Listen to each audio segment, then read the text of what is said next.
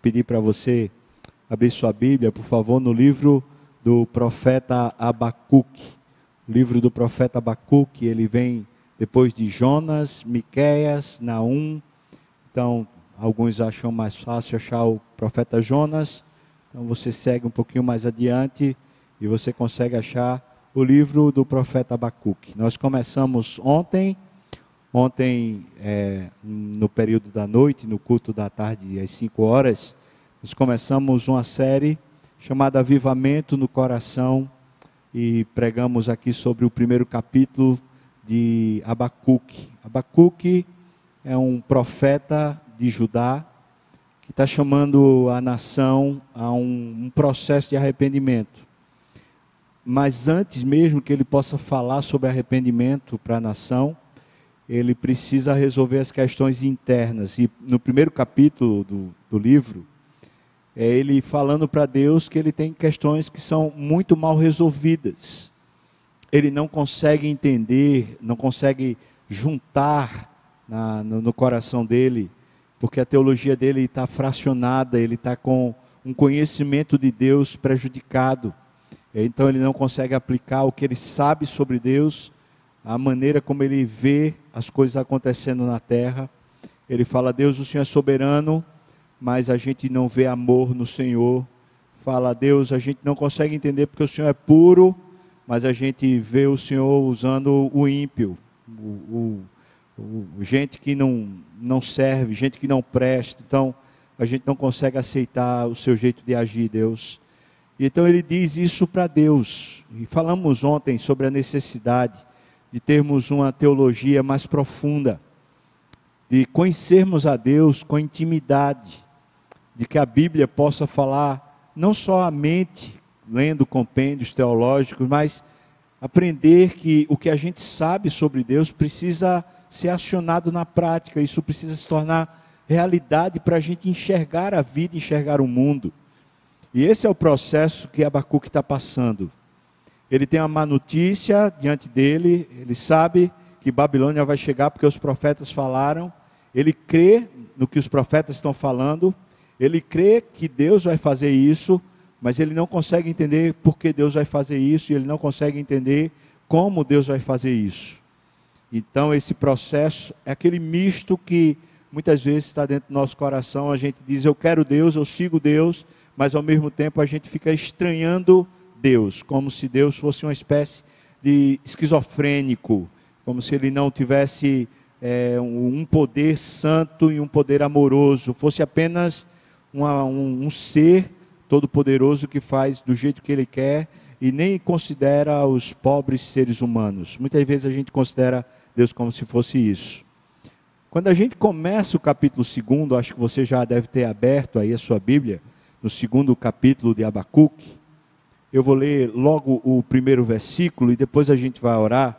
Mas eu queria que você visse o que é que aconteceu depois que ele abriu o coração para Deus e falou o que ele tinha que falar para Deus, versículo 1 do capítulo 2 diz: Por-me-ei na minha torre de vigia.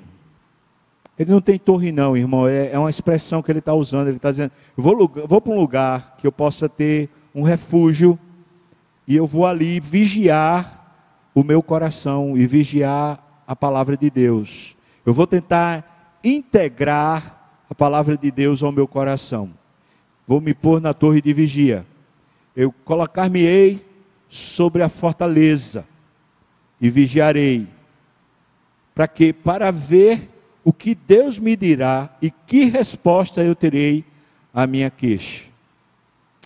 Antes de orar, eu preciso dizer para você que a resposta que ele quer para a queixa dele, alguns falam que durou pelo menos dois anos. Ou seja, o período em que ele passou sofrendo para entender como Deus age foi pelo menos dois anos. Esse foi um período de oração intensa. Abacuque está dizendo: eu preciso fazer uma coerência entre o ser de Deus e os acontecimentos. Eu preciso estabelecer essa coerência, porque senão eu vou viver uma vida dúbia. Por um lado, eu digo que creio em Deus, mas quando chego nos fatos do dia a dia, eu desminto a minha fé porque eu, eu creio no homem, eu creio no meu poder, ou eu creio no acaso, como se Deus de fato não intervisse e não fizesse parte. Então ele se pôs num tempo, um tempo precioso para fazer um alinhamento entre o coração e a palavra de Deus, para que finalmente fizesse coerência à própria existência. E ontem eu chamei você para isso, para fazer esse tempo. De ontem para hoje é muito pouco tempo em relação a dois anos. Mas ele diz: Eu quero que Deus me responda a queixa que eu tenho. Eu estou queixoso. Ele não está murmurento.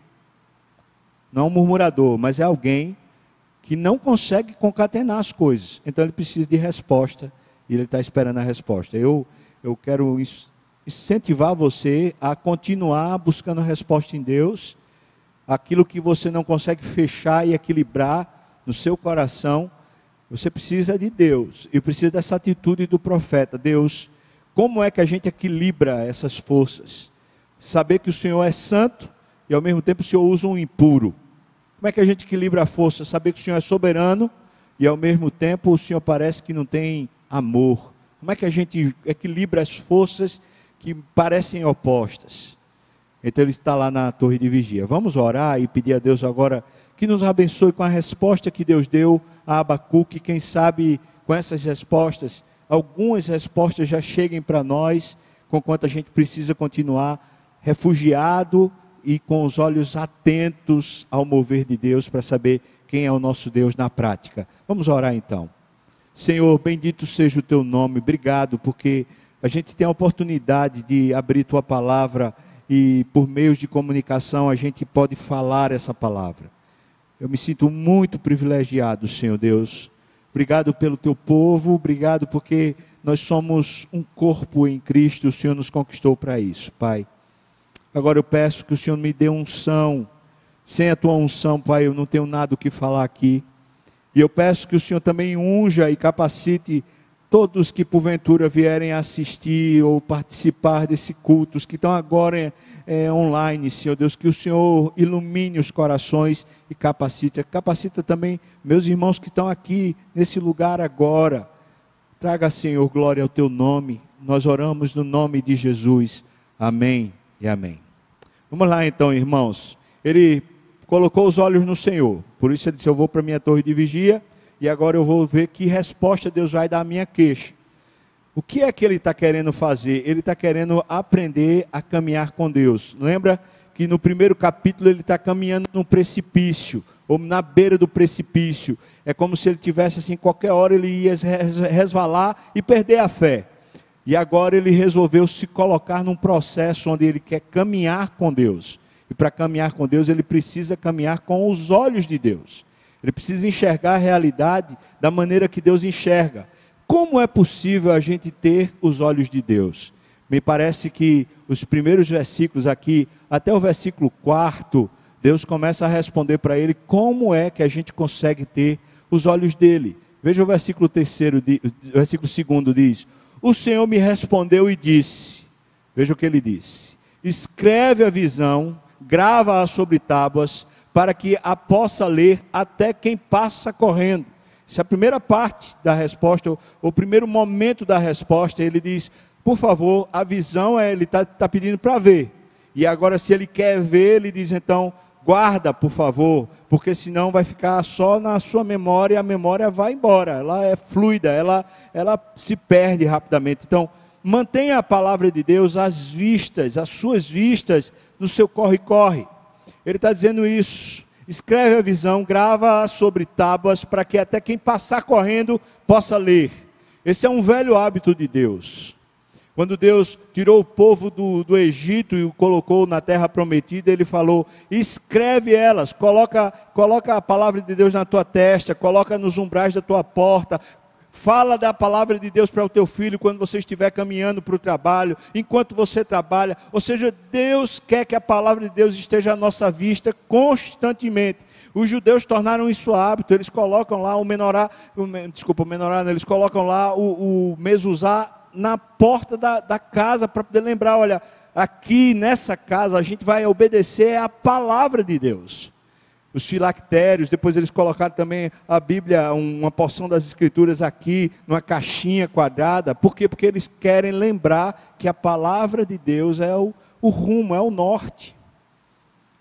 Às vezes a gente reputa que a gente conhece a palavra de Deus, não é verdade? A gente acha assim, não, eu já sei, eu já conheço. Uma coisa é a gente conhecer de memória, outra coisa é a gente mantê-la viva diante dos nossos olhos.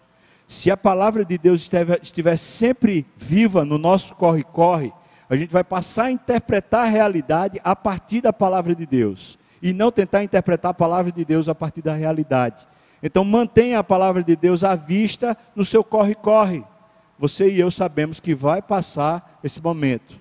Daqui a pouco, não sei quando, mas daqui a algum tempo a gente vai voltar à vida normal. E a vida normal da gente é sem tempo. E não, não falo que é sem tempo para Deus. Eu vou dizer como de fato é: é sem tempo para aquilo que a gente não julga importante. Então, mantenha a palavra de Deus, se ela é importante, se a vontade de Deus é importante, se a opinião de Deus é importante, mantenha a palavra de Deus à vista no seu corre-corre. Segunda coisa que ele diz está no versículo terceiro, ele fala assim: porque a visão ainda está para cumprir-se no tempo determinado mas se apressa para o fim e não falhará. Olha, se tardar, espera-o, porque certamente virá, não tardará.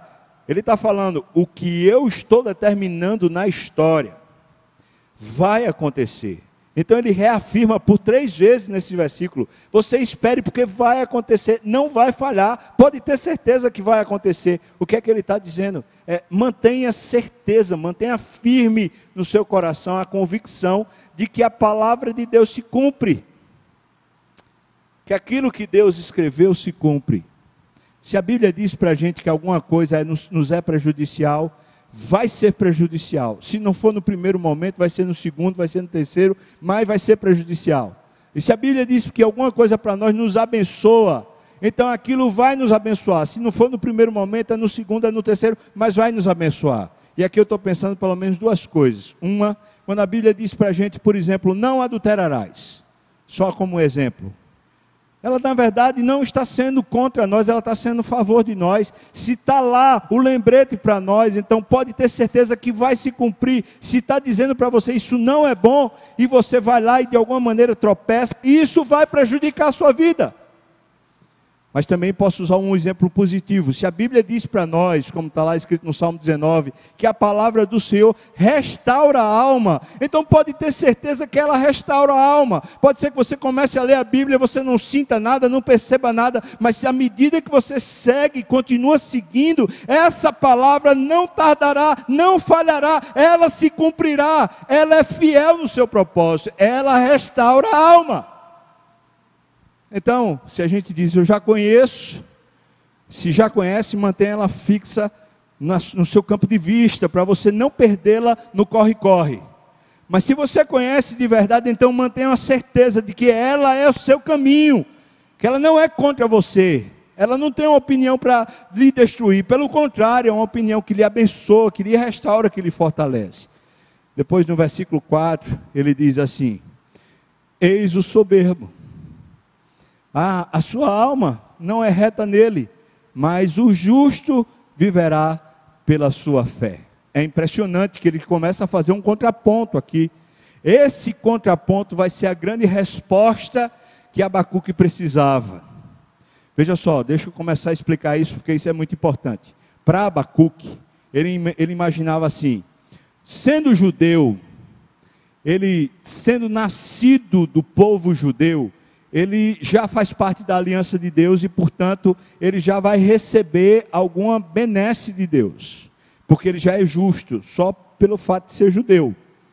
E sendo gentil, ou seja, sendo um povo que não é da herança judaica, então já é ímpio e, portanto, já merece a punição e o castigo de Deus. É como se para ele o preto e o branco não, não dissesse respeito a uma legítima fé mas apenas aos rituais e os processos humanos.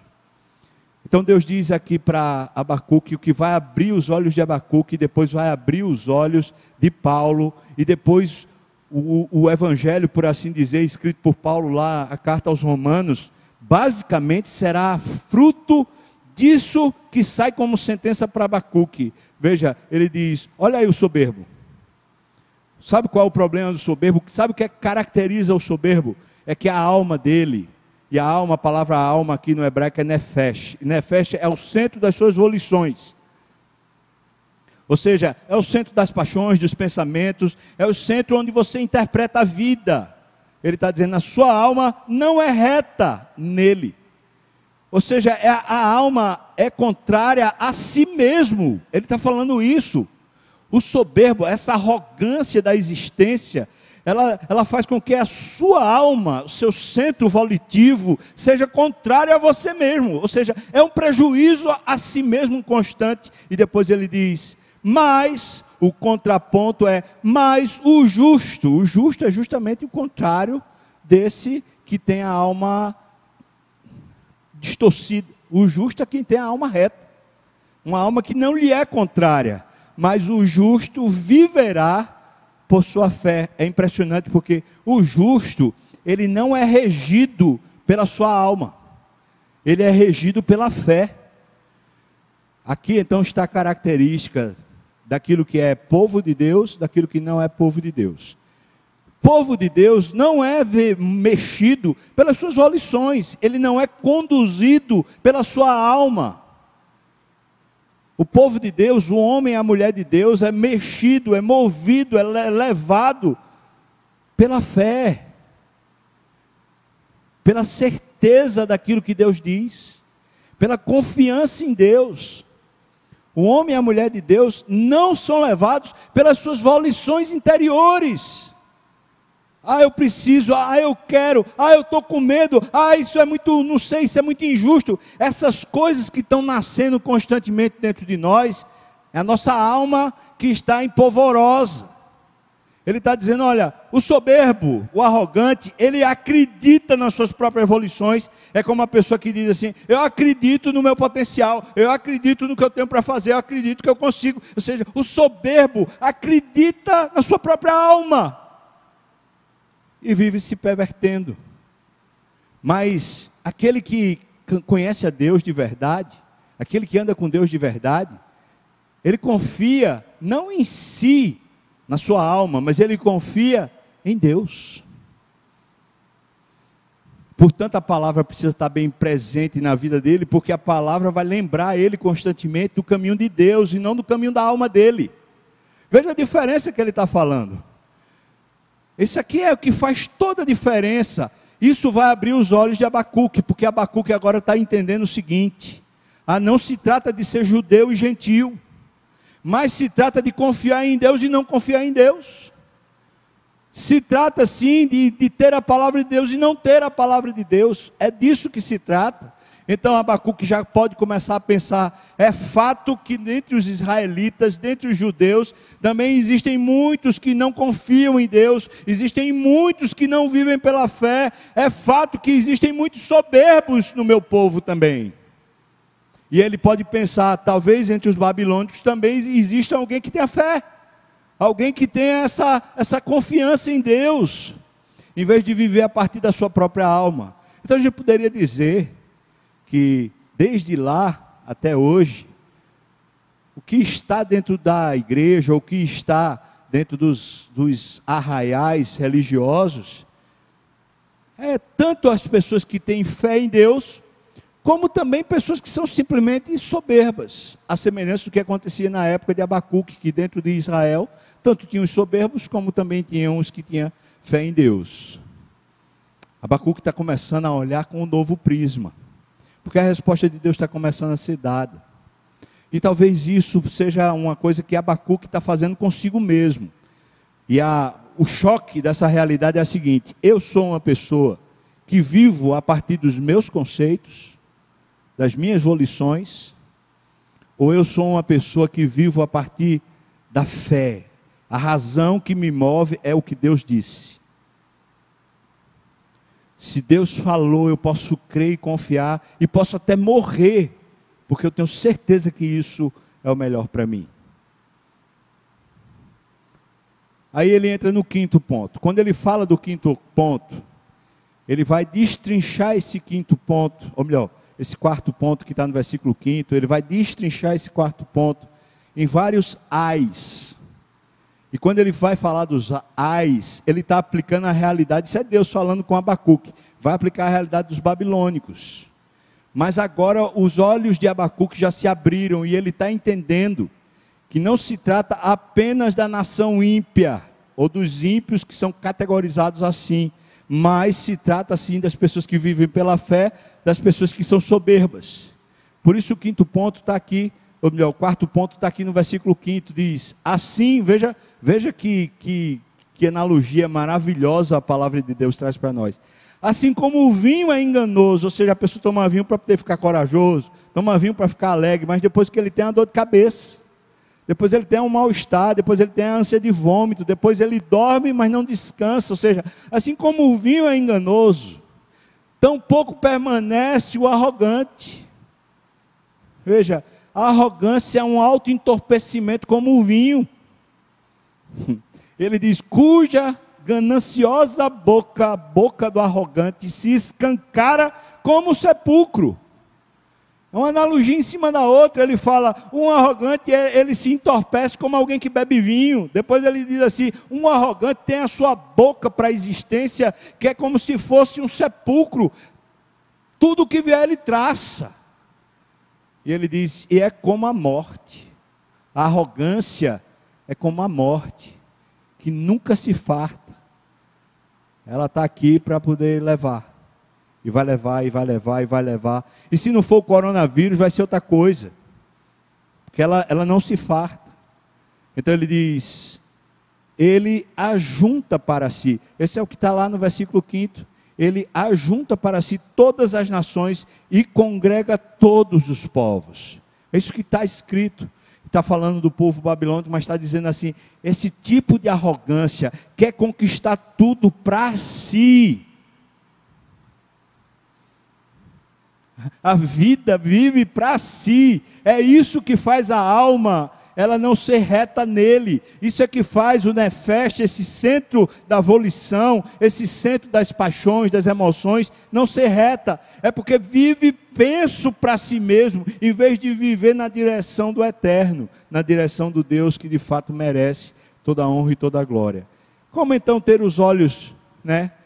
Os olhos de Deus. A gente precisa deixar a palavra de Deus às vistas, e é no sentido é, prático, mas no sentido também espiritual, ou seja, a palavra de Deus precisa estar no nosso coração constantemente, como lá no Salmo 1 diz: medita na sua lei de dia e de noite, precisa estar lá. A gente precisa pegar a palavra de Deus e ela precisa ser de fato quem direciona a nossa, nossa prática todo dia. Depois ele diz: precisa entender que quem é soberbo tem Deus contra. Deus é contra o, o soberbo. Mas por que Deus é contra o soberbo? Versículos 6 a 8, ele começa a falar dos, do primeiro ai. Dê uma olhada aí, o versículo 6 a 8, eu vou dar uma lida, diz assim a palavra.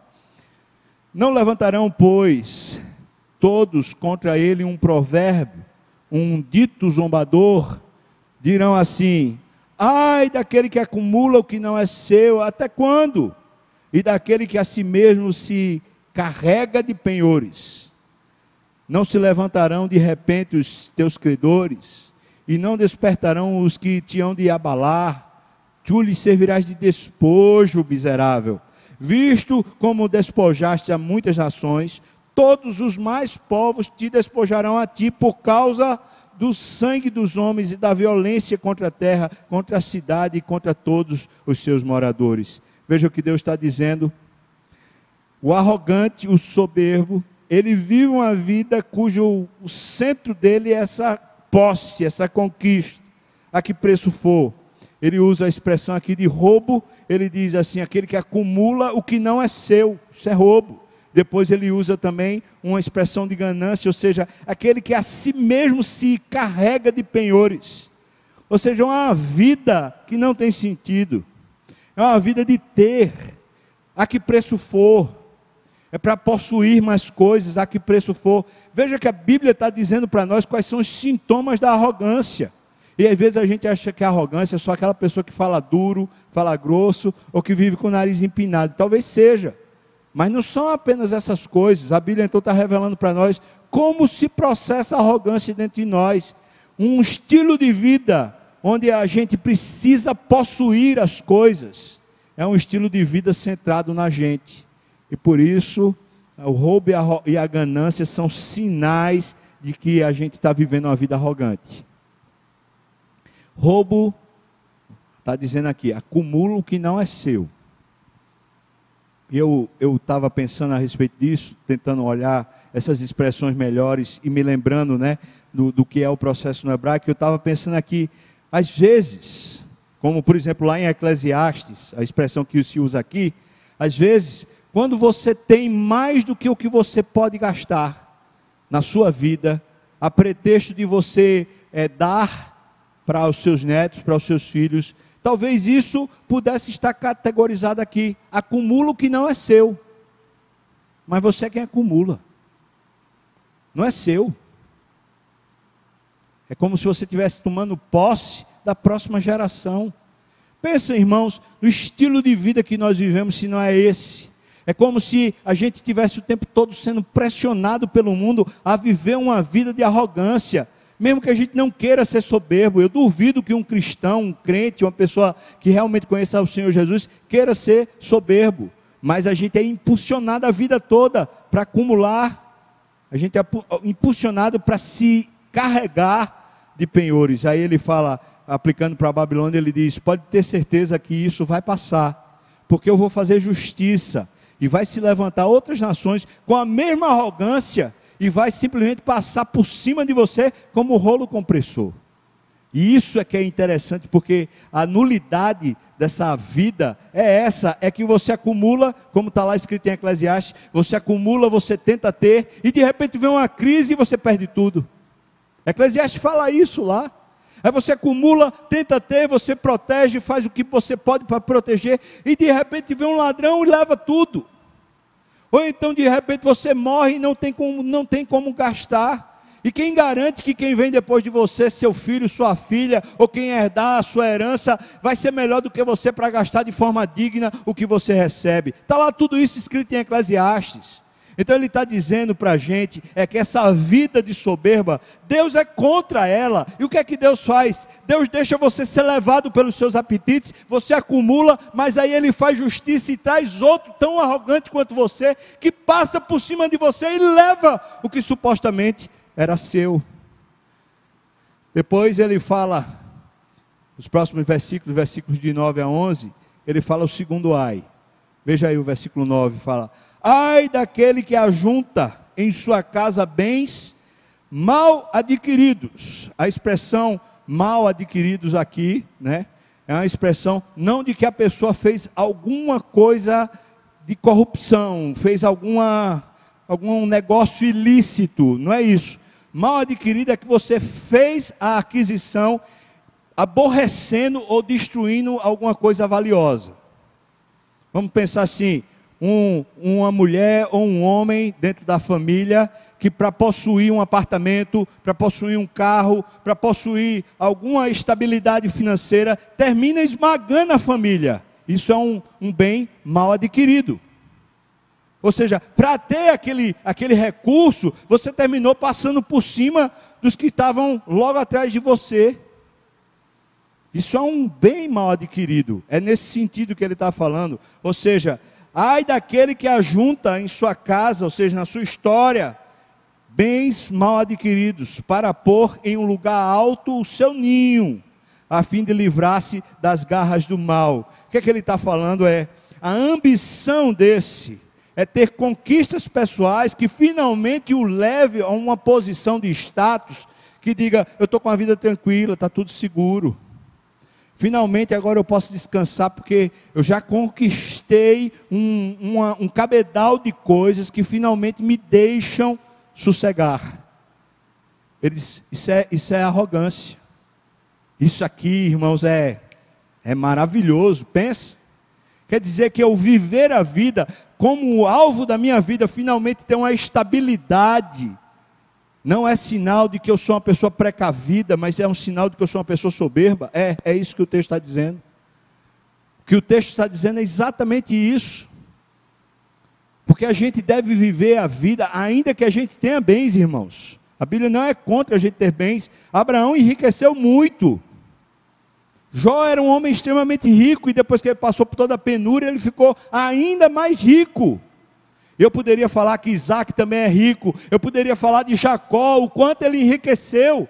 Eu não estou, a Bíblia não é contra você ter bens, o problema é que esses bens são adquiridos para você finalmente chegar a um status na vida que você diz assim: eu não preciso mais de nada e não preciso mais de ninguém, eu estou seguro e garantido. É esse o sentido. Para você finalmente botar o seu ninho no lugar alto, seguro, para você finalmente livrar-se das garras do mal, é uma utopia. Essa é a utopia que a gente vive.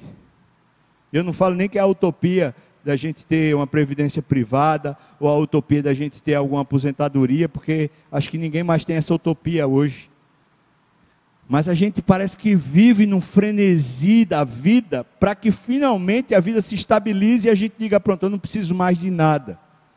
Mas esse, essa suposição de que eu não preciso mais de nada, que eu estou livre agora das garras do mal, é uma independência de Deus, por isso é soberba. Continua o versículo 10, fala: Vergonha maquinaste para a tua casa. Veja que é Deus dando opinião.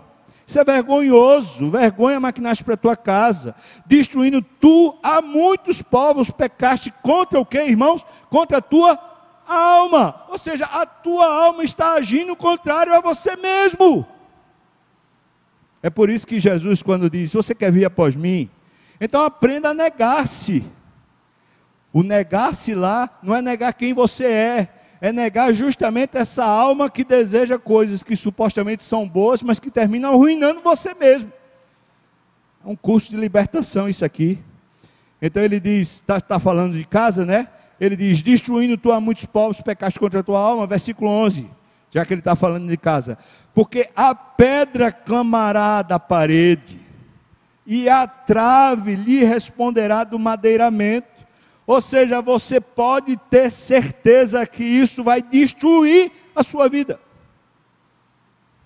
E ele usa coisas inanimadas, objetos inanimados, para falar: olha, até eles conseguem ver o absurdo que é esse estilo de vida. Eles começam a gritar um contra o outro, falando assim: vamos destruir esse negócio, vamos destruir esse negócio. Ou seja, aquela pressuposição de que finalmente as minhas conquistas vão me levar a um lugar seguro, onde o mal não pode me agarrar, é justamente o oposto, porque a justiça de Deus se fará. Então Abacuque está começando a pensar: meu Deus, meu Deus, eu, eu era mais impuro do que o que eu pensava. E a minha nação e o meu povo é mais impuro do que eu supunha. Na verdade, Judá tem mais gente ímpia do que o que eu estava pensando, que era um bando de santo. E a gente poderia fazer essa leitura, olhar para a igreja e falar: a igreja é um bando de pessoas perdidas. E é, muitos estão perdidos dentro da igreja. Mas acho que Abacuque vai consolar o coração dele, não pensando nos outros, mas finalmente começando a pensar a respeito de si mesmo, que é o que eu acho que a gente poderia fazer, porque no fluxo aqui vai ter mais um ai e depois ele vai precisar parar. Aí depois ele tem mais dois ais. Mas o que é que Abacuque está fazendo agora? Ele está falando assim: o que é que eu estou fazendo com a minha vida? Ele parou e ele pediu a Deus: Senhor, me responde a queixa.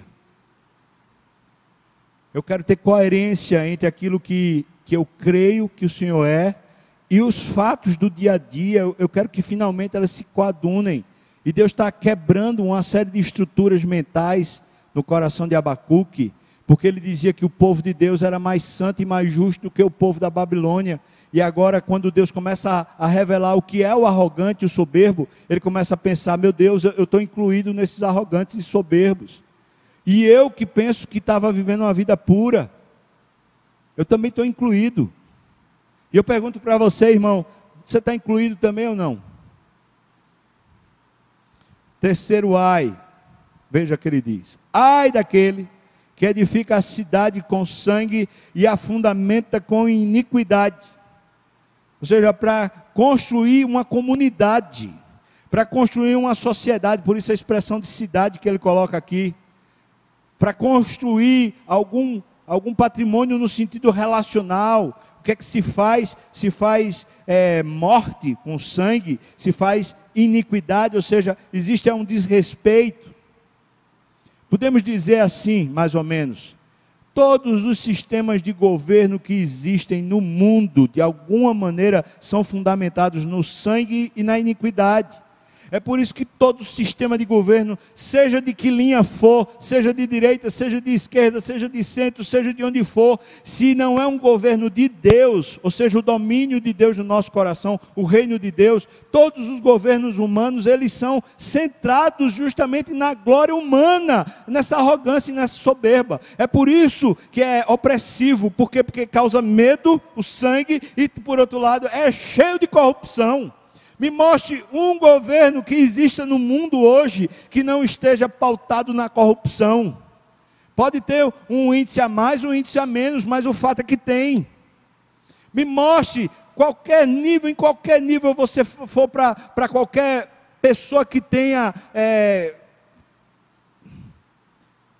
um empresário que tem um, um recurso, que tem uma condição, Veja que a maioria das vezes o respeito que se consegue é sobre o medo e sobre a iniquidade.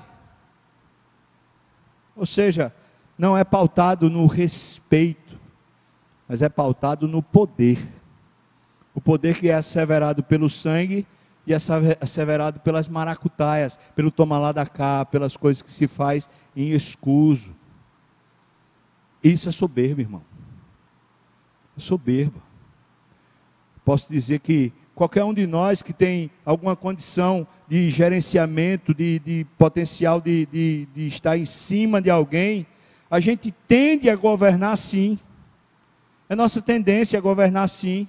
É com o poder do sufoco, que é o sangue, ou seja, quem manda sou eu, quem tem o poder aqui de sou eu, e por outro lado também essa coisa de fazer manobras, a iniquidade. Então ele diz, veja o versículo 13, por favor. Versículo 13, ele fala assim: Não vem do Senhor do do, dos exércitos que as nações labutem para o fogo e os povos se fatiguem em vão. É irônico esse pensamento aqui. É Deus ainda falando com Abacuque. E, e, e Abacuque nunca pensou nisso.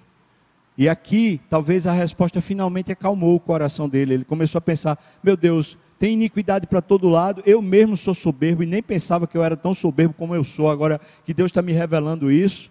E agora estou descobrindo que todo sistema de governo também é iníquo e é soberbo. Meu Deus, se é assim, aí veja que de repente Deus fala para Abacu que agora que o coração dele começou a repensar a própria existência, fundado no que Deus fala. Ele diz: Deus diz para ele: não vem do Senhor dos exércitos, ou seja, daquele que realmente governa, daquele que realmente é dono de tudo que há, não vem do Senhor dos exércitos, que as nações labutem para o fogo, ou seja, elas trabalham para se queimar. Depois ele diz: e os povos se cansam em vão. Não vem de Deus isso. Ora, a gente lê essa mesma sentença, essa, essa mesma lógica, logo no primeiro capítulo de Romanos, quando Paulo chega e diz assim: Olha, Deus entrega aos homens as suas próprias paixões, e as paixões dos homens os machucam e terminam conduzindo eles ao inferno.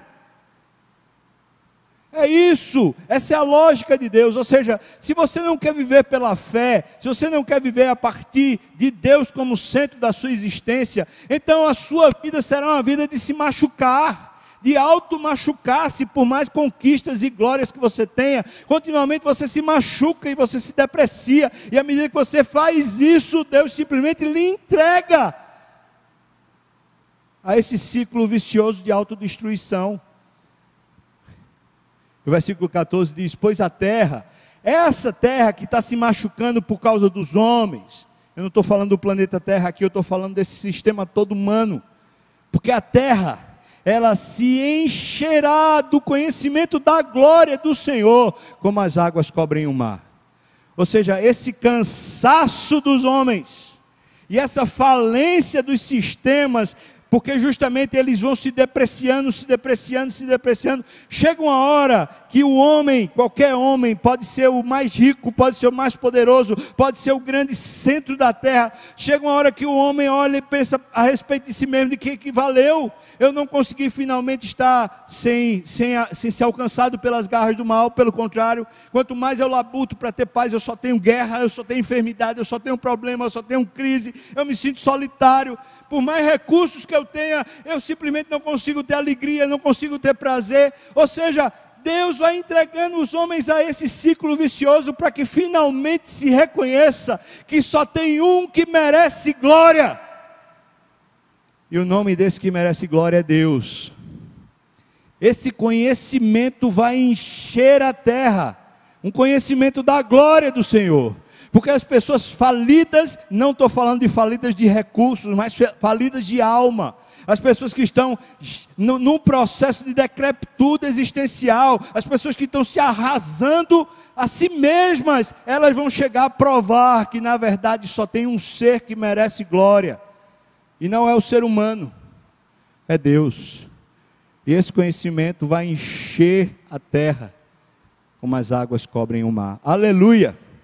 É como se a resposta de Deus fosse mais ou menos assim: Deus usa a soberba humana para revelar a incoerência humana e assim encher a terra com a sua glória.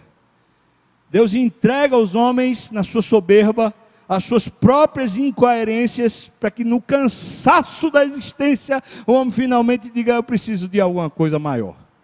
E esse alguma coisa maior é Deus, e é Deus que merece toda a honra e merece toda a glória. Aleluia. Amém.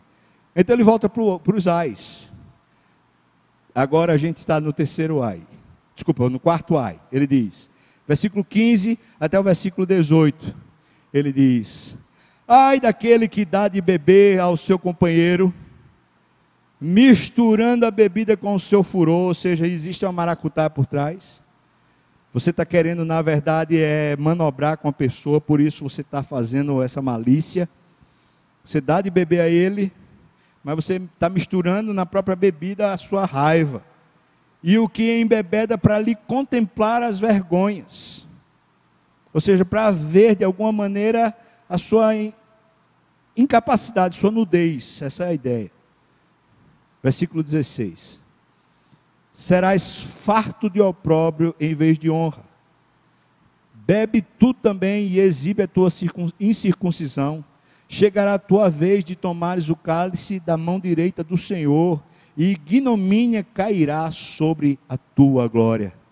Porque a violência, peraí, deixa eu parar aqui no versículo 15 e 16, daqui a pouco a gente vai para o 17. Veja o que ele está dizendo. Ele está dizendo: esse escárnio que é fruto da soberba, de você se achar melhor do que o outro, e quando você acha que o outro de alguma maneira está merecendo a sua raiva, então você finge de beber com ele para simplesmente dar-lhe um golpe que o faça ficar envergonhado na frente de todo mundo. Esse tipo de lisonja, que na verdade é uma lisonja que se faz para poder fazer a pessoa tropeçar.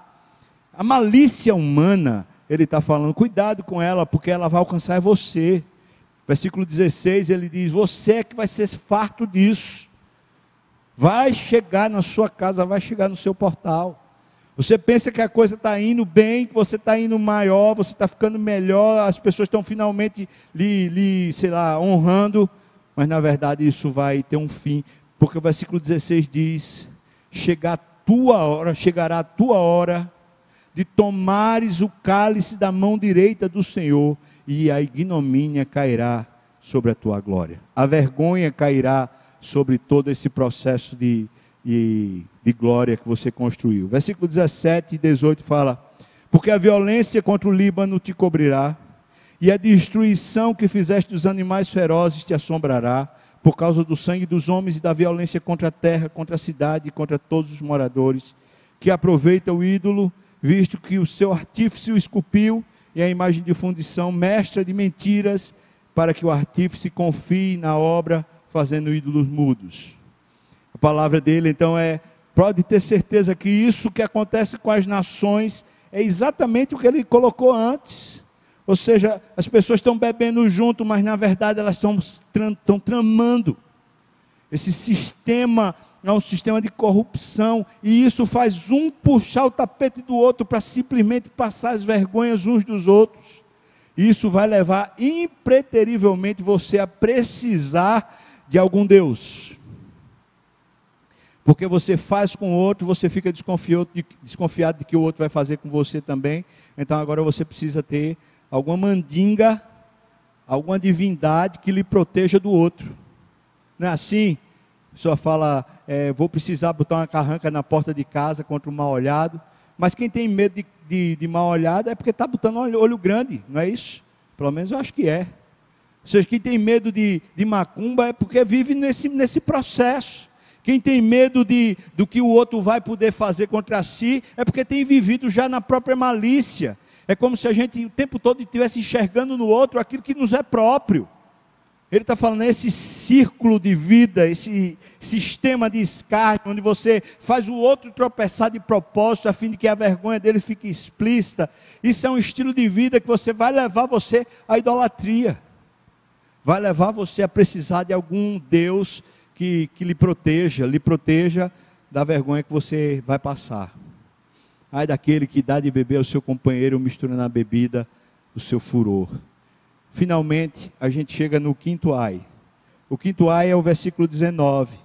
Ele diz: Ai daquele que diz a madeira acorda. E depois ele diz: E a pedra muda, desperta. Pode o ídolo ensinar? Eis que está coberto de ouro, também está coberto de prata mas no seu interior não há nefesh. Interessante, né? Fôlego. Ou seja, não há volição, não há sentido, não há ânima. É um, é um, não existe nada ali dentro. É isso que ele está falando.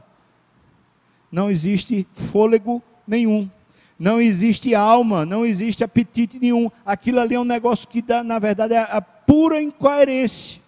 Então veja como Deus vai levando Abacuque a perceber que tanto Israel como Babilônia, por causa da soberba, supostamente vão se engrandecendo. E à medida que eles vão se engrandecendo em poder, em riqueza, em status, com seus próprios maracutaias, e vão se sentindo cada vez mais poderosos, achando que nada vai conseguir alcançá-los, esse sistema todo vai levar a pessoa a esse nível de degradação, onde vai acreditar num objeto inanimado que é esculpido por um artífice e depois é coberto de ouro, coberto de prata, mas não existe sequer nesse, nesse, nesse negócio, não existe alma, não existe vontade, não existe nada que possa de fato proteger, mas a pessoa que vive nesse sistema de soberba, termina, veja, veja como isso é precioso, a pessoa que vive no sistema de soberba, termina fazendo a religião se tornar um ídolo.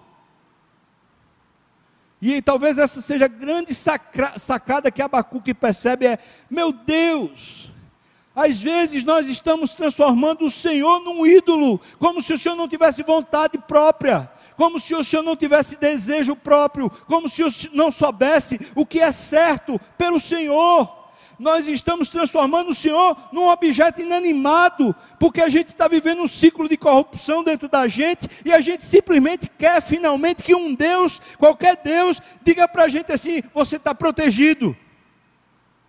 Pode ter certeza que eu vou proteger você, fica bem, você pode viver desse jeito que eu estou protegendo você. Então a gente transforma Deus num ídolo. Como se Deus não tivesse vontade, não tivesse desejo, não tivesse projeto, não tivesse plano, não tivesse protagonismo, não fosse Ele o Senhor.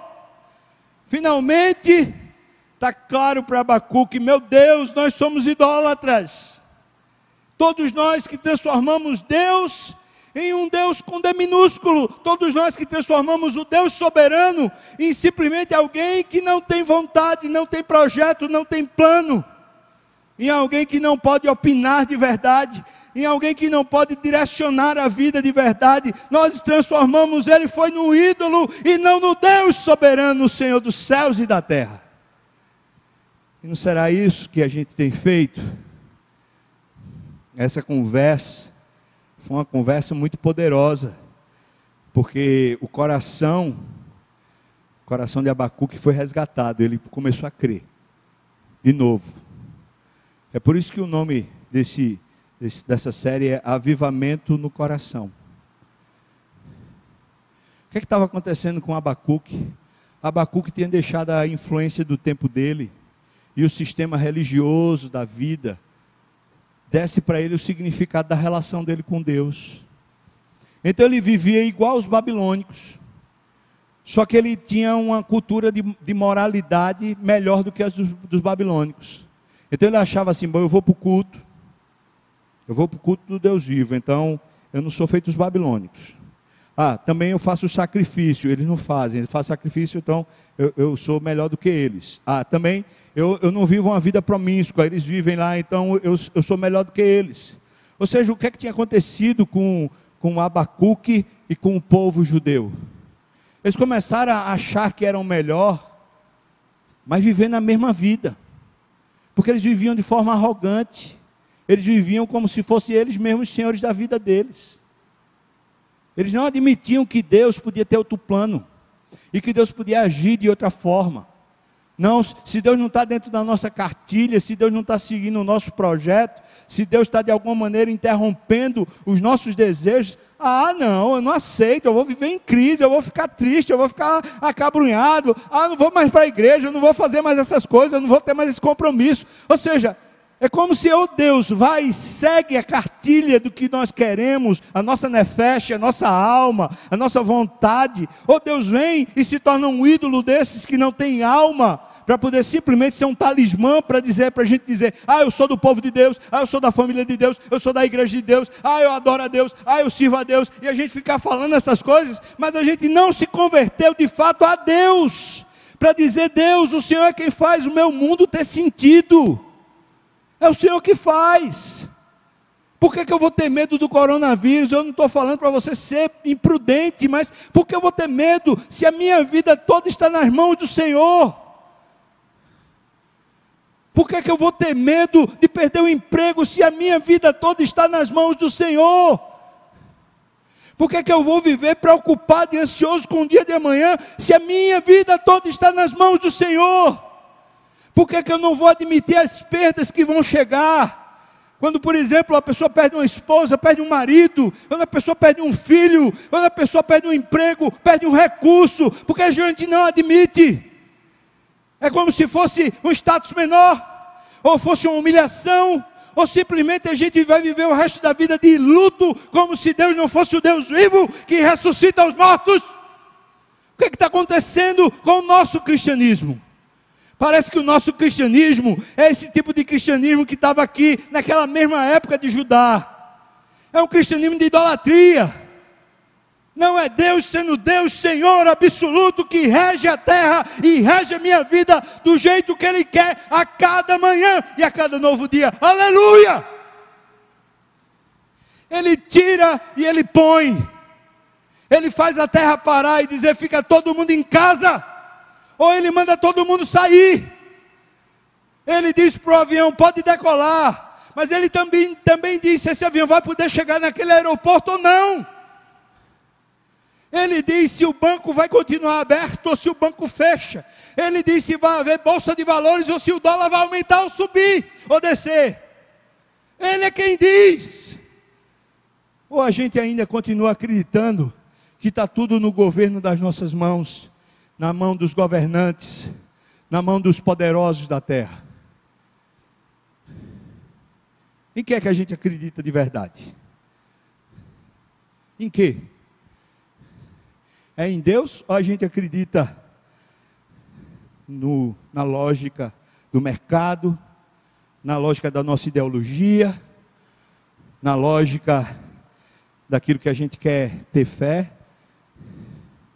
Qual é a palavra de Deus, irmãos? E é esse relacionamento com Deus íntimo, onde a gente se curva diante dele, não por obrigação nem imposição, mas por pura racionalidade. Deus é Senhor.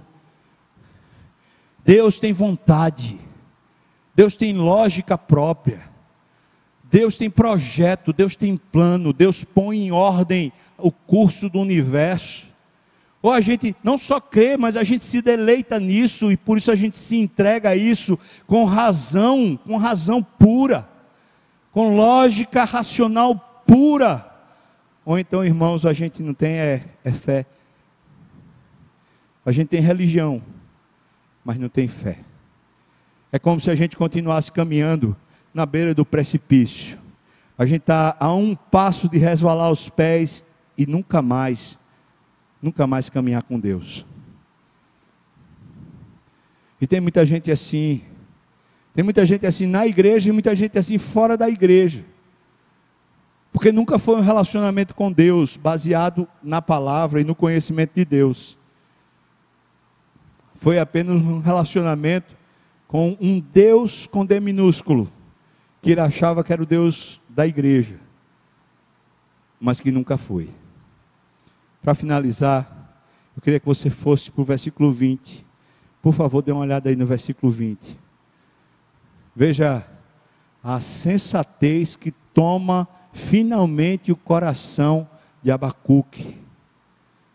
E talvez deva tomar o nosso coração também. Ele fala: O Senhor, porém, toda essa irracionalidade está enchendo a terra para lá e para cá, poderosos consumindo poderosos, gente passando por cima de gente, toda essa indignação, essa soberba, essa coisa horrível, tomando a história humana, tudo isso. Veja o que diz o versículo 20: O Senhor, porém, está no seu santo templo.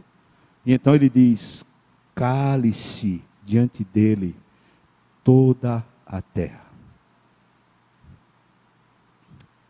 A expressão não é Deus está ausente da terra, mas o que ele está dizendo é: Deus se mantém onde ele sempre se manteve, na casa dele. E a terra continua sendo o que sempre foi o lugar onde Deus manda. A expressão cálice é morreu a opinião de todos.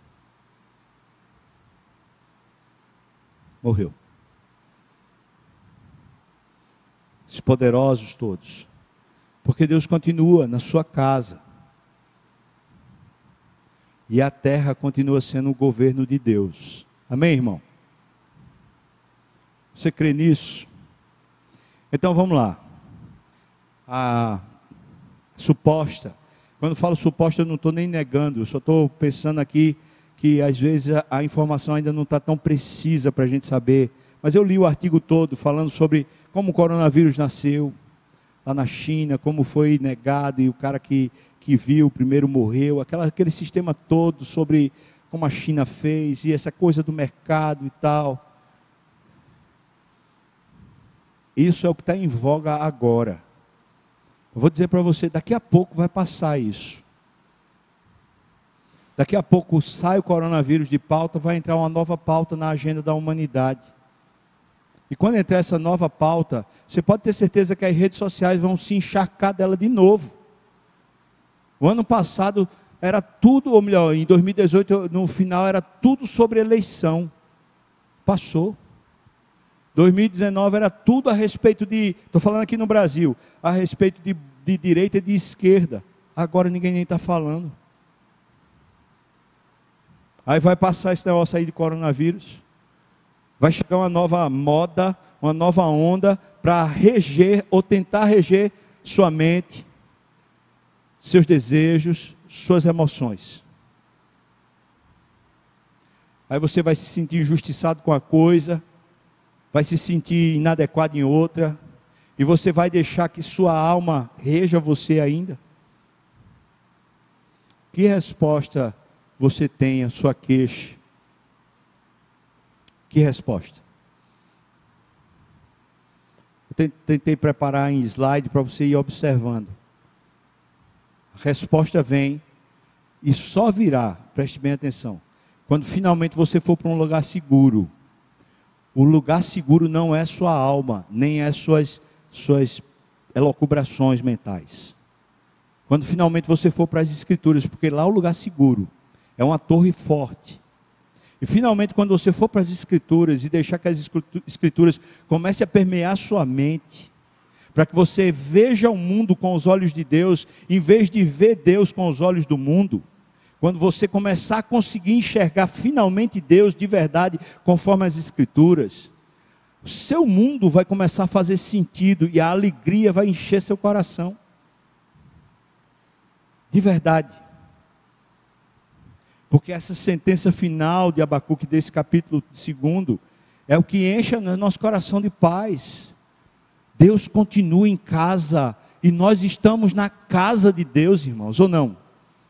Nós somos a família dele, propriedade exclusiva dele. Deus continua em casa e não há opinião na terra diante do trono dele. Cale-se diante dele toda a terra. Não há governantes diante dele, não há sistemas, não há modismos, não há coronavírus, não há absolutamente nada que governe a terra diante dele. Cale-se diante dele toda a terra. Quando eu e você nos enchemos da palavra de Deus e a nossa alma finalmente respira o óleo da unção, respira o Espírito Santo, quando somos inspirados, em vez de vivermos a partir do nosso nefesh, em vez de vivermos a partir das nossas volições, desejos, conquistas, projetos, as nossas próprias coisas, a gente começa a viver. Porque a vida eterna é justamente essa: que a gente conheça Deus verdadeiro e que a gente conheça Jesus Cristo, que foi enviado pelo Deus Pai verdadeiro. Esse relacionamento de verdade, com razão, racionalidade, não com abstração, mas com razão, racionalidade, a gente ser tomado pela verdade do Senhor. Desafio você a, a fazer esse, esse projeto, se é que eu posso colocar assim. Eu vou para um lugar seguro. A palavra de Deus é uma torre forte. Ela mesma diz que é. Eu vou para um lugar seguro, vou para a torre forte. E lá eu vou vigiar. Eu vou, vou abrir meus olhos para o que Deus está falando. E finalmente eu vou deixar que a opinião de Deus comece a encher meus olhos. E finalmente, quando a palavra de Deus encher meus olhos, eu vou ver que o mundo, nos seus colapsos, está sendo tomado pela glória de Deus. E que o mundo todo continua calado diante do trono de Deus, porque quem manda é Ele. Aleluia. Amém. Vamos orar, irmão? Vamos entregar isso a Deus? Peço que você ore, chamar o pessoal do louvor para cá. Amanhã a gente conclui o terceiro capítulo do livro de Abacuque. Eu espero que você esteja ainda aí. Espero que esteja hoje também. Vamos orar e colocar diante do Senhor isso. Tempo de coronavírus, um tempo de despertamento espiritual, quem sabe, né? Não sei se você está tendo mais tempo. Eu estou com menos tempo, por incrível que pareça, né? Mas eu espero que você esteja com mais tempo e, quem sabe, nesse tempo possa aproveitar melhor a relação pessoal com Deus. Vamos adorar o Senhor. Meu Pai, é, é muito bom lembrar tudo isso. É muito bom ser avisado de tudo isso. De como os sistemas do mundo estão em colapso e como eles vão de mal a pior mas que nada disso é contra o Senhor, pelo contrário, o Senhor tem usado tudo isso para que a terra finalmente conheça a tua glória e se encha e fica perplexa do conhecimento de que é o Senhor que merece a glória e não um outro ser, nenhum outro ser. Como é bom, Deus, a gente se lembrado de que todas essas coisas que acontecem, o coronavírus, a peste negra que aconteceu, as outras pestes que aconteceram na terra, onde milhares e milhares de pessoas foram dizimadas, elas nunca foram um acaso ou simplesmente um erro humano. Como é bom a gente lembrar, Senhor, que os maiores governantes que essa terra já viu, como Faraó Ramsés, como Nabucodonosor, o rei da Babilônia, como Ciro Artaxerxes, como Dario, esses todos eles se encurvaram diante do Senhor, porque o Senhor é o Rei da Glória, o Senhor é o grande Rei. E hoje a gente pode dizer que o Trump, que o Manuel Macron, Macron, que o presidente do Brasil, ou de qualquer outro lugar na face da terra, o Xi Jinping, e qualquer outro que seja porventura poderoso.